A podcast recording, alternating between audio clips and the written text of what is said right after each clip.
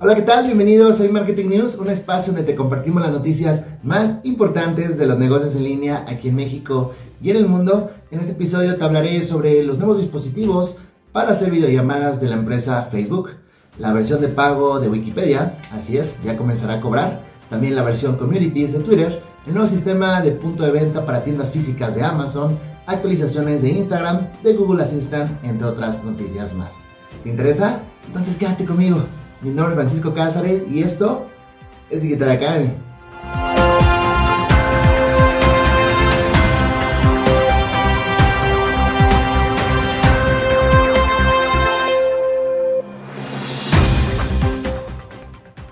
Comencemos con las principales noticias sobre redes sociales. Facebook anuncia el lanzamiento de Portal Go y Portal Plus la noticia fue relevada por la compañía mediante un comunicado oficial en el que, bueno, hablaron sobre las especificaciones de cada uno de estos dispositivos de los cuales ya mencioné.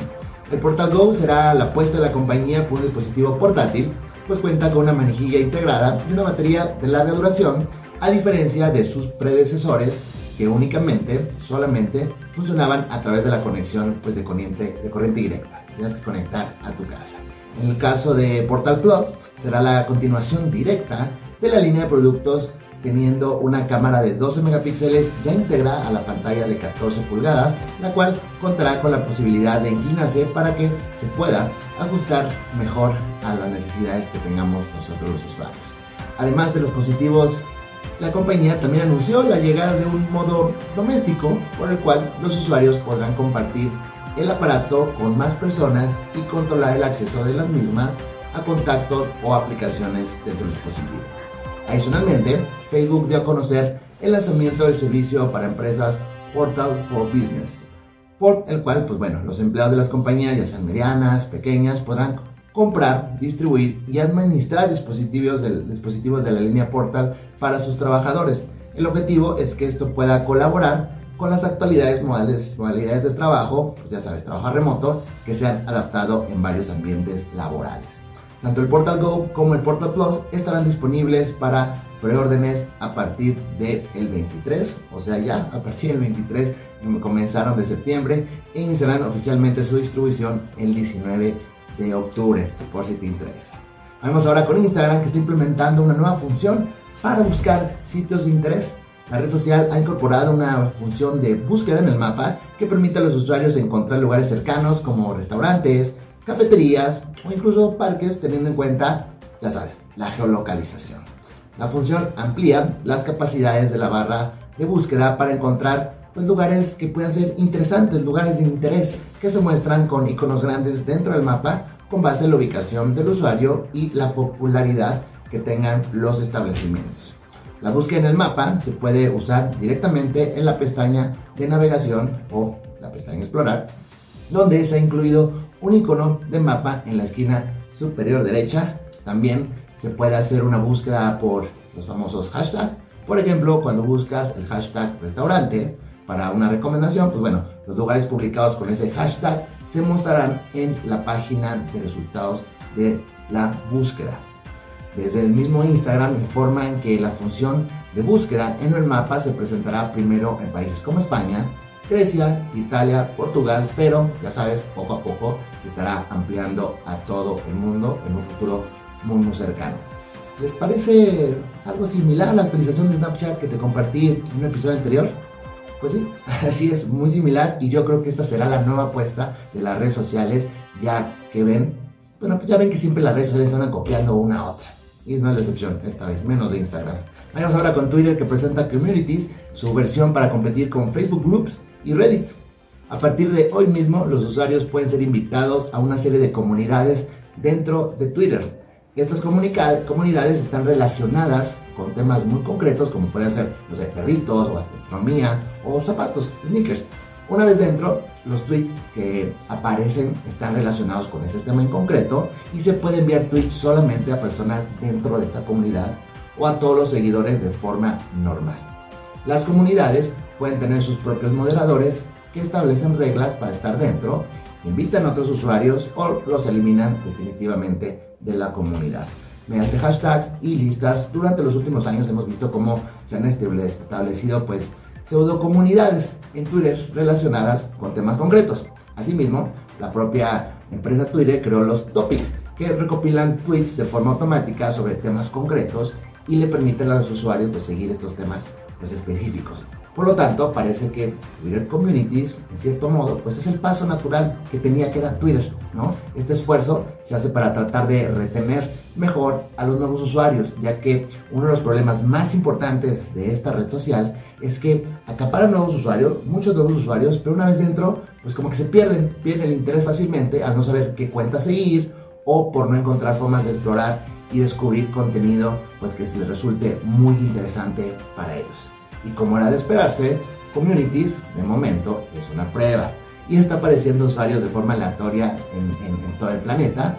Y esta funcionalidad, pues bueno, podrás verla en una pestaña en la parte inferior en la aplicación de iOS y en la barra lateral dentro de la web. Por ahora, los usuarios de Android solo podrán leer tweets de comunidades a las que pertenezcan, pero aún no existe la función en la aplicación así como tal. Yo tengo Android, entonces no podría como tal verla. Ahora vayamos con Google, hablemos de Google porque el asistente de Google, Google Assistant, está estrenando las rutinas diarias de todo el día. Se trata de automatizaciones que podemos crear y utilizar en nuestra vida diaria. Por efecto, pues bueno, el asistente tiene preguntas y seis rutinas generadas diferentes para que puedas hacerte una idea de cómo funcionan y las cuales puedes pues, ya editar a tu propio gusto. Por ejemplo, tienes la del clásico comando de buenos días, que ejecuta hasta cinco acciones diferentes como la información del tiempo, el trayecto, el calendario, leer los recordatorios y reproducir las noticias del día. Pero ahora, pues ya podemos crear varias acciones dentro de una misma rutina.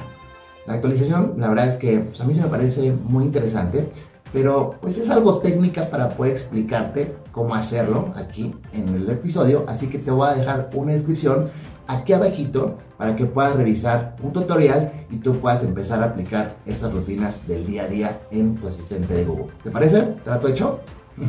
Bueno, vayamos a noticias internacionales porque Amazon lanzará su propio sistema de punto de venta para tiendas físicas, los famosos POS.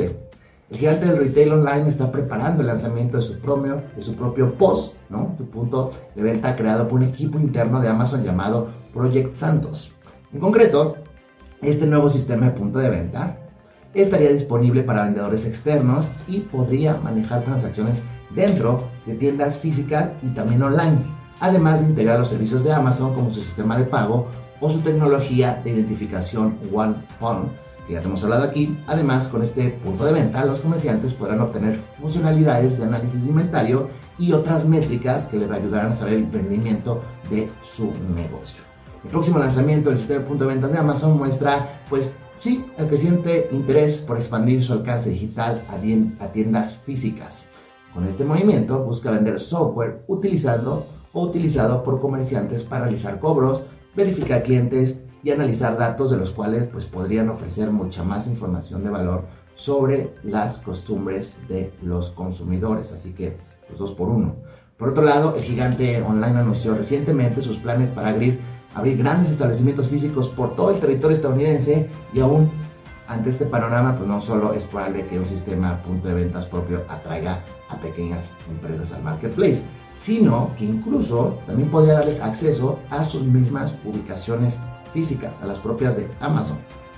Cabe recordar que esta no es la primera vez que Amazon trata de lanzar un sistema similar, un post que funcione pues, como punto de venta para tiendas de venta física o tiendas físicas. En 2014, la empresa Jeff Bezos anunció un sistema que se llama Local Register que permitía a las empresas locales aceptar pagos con tarjeta de crédito y débito desde un smartphone o tablet y realizar el seguimiento del crecimiento de su negocio, además de ofrecer el servicio de atención al cliente del mismo Amazon. Todo, todo esto bajo una tarifa de procesamiento del 2.5% y si bien el electro de tarjeta será compacto y fácil de usar, tras dos años de su lanzamiento, pues dejó de estar disponible. La es que no funcionó en un principio, pero ahora se espera que este funcione mucho, mucho mejor.